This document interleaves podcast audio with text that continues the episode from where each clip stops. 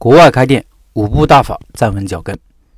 继续昨天的案例，昨天的案例，老板讲述了自己已经做到的事情，接下来是未来的计划。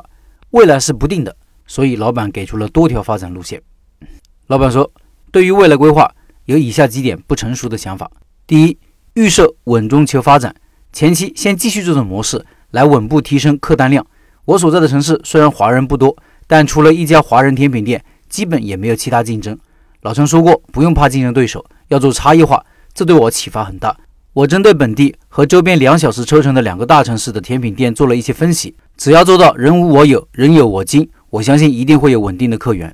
第二，推进线上销售，线上销售是我接下来考虑的重点，因为华人居住比较分散，很多地方去趟中国超市都要驱车几个小时，更别指望身边的几个亚洲口味的甜品店了。我的网店。主要开在以手工为主营品类的网站上面，算上我的店，只有两家卖同类甜品的。我也不知道前景如何，先把产品上架，再推广一波看看。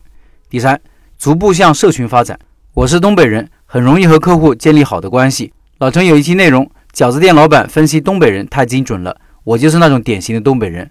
顾客来取货都能聊上几句，因为在大学城，客户多为学生，他们不只找我买甜品，有事也愿意找我帮忙。亲切的叫我姐，虽然我没有和他们说来了老妹儿，但差不多也是这种感觉。我现在的新顾客也基本都是这些小老弟、小老妹儿介绍的同学朋友。新顾客变成老顾客，又继续介绍朋友。我的微信群虽然人不多，只有两百多人，但都是实实在在的住在本地的华人。大家平时群里聊聊烘焙的问题、种菜的问题、换护照的问题、回国的问题，反正各种华人在海外能遇到的问题吧。群里氛围非常好，大家像一家人一样。希望以后不局限在甜品销售，还可以延伸到其他地方。第四，发展本地人的市场。法律规定，只有餐饮商业执照才可以批发和线上销售的，所以升级执照之前，我是没有办法做批发时大订单的。现在通过共享厨房，我会接触到一些公司企业的订单，我只有把产品做好了就可以了，其他不需要操心。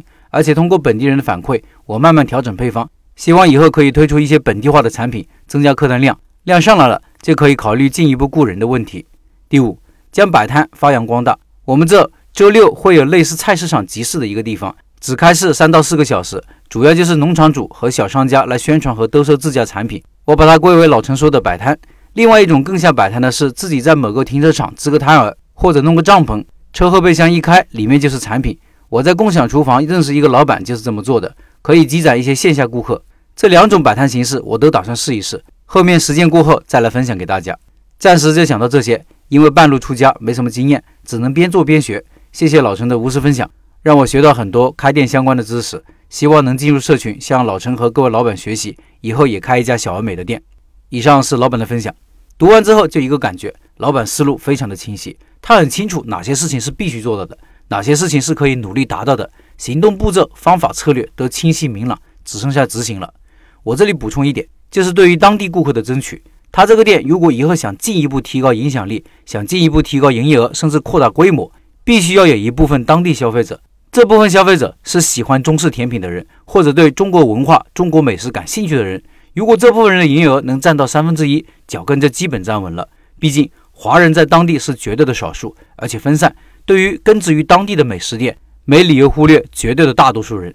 所以在稳住华人市场的基本盘之后。推出中西结合的甜点也是需要做的事情，就是把当地的元素、当地的口味融入中国的甜品，做出当地人喜欢的口感和味道。这样的产品一经推出，成为当地爆款都极有可能，因为无竞争对手，而且有异域风情，差异化明显。对于中国元素的美食，当地的店也难以模仿出来。推广也要有意识的面向当地人，包括文案风格、海报设计、包装都需要当地化，甚至请的意见领袖也应该是当地人。比如邀请当地的美食网红到店里打卡，这是一种宣传的捷径，会迅速拉近中国老板和当地消费者的距离。希望老板快快成功。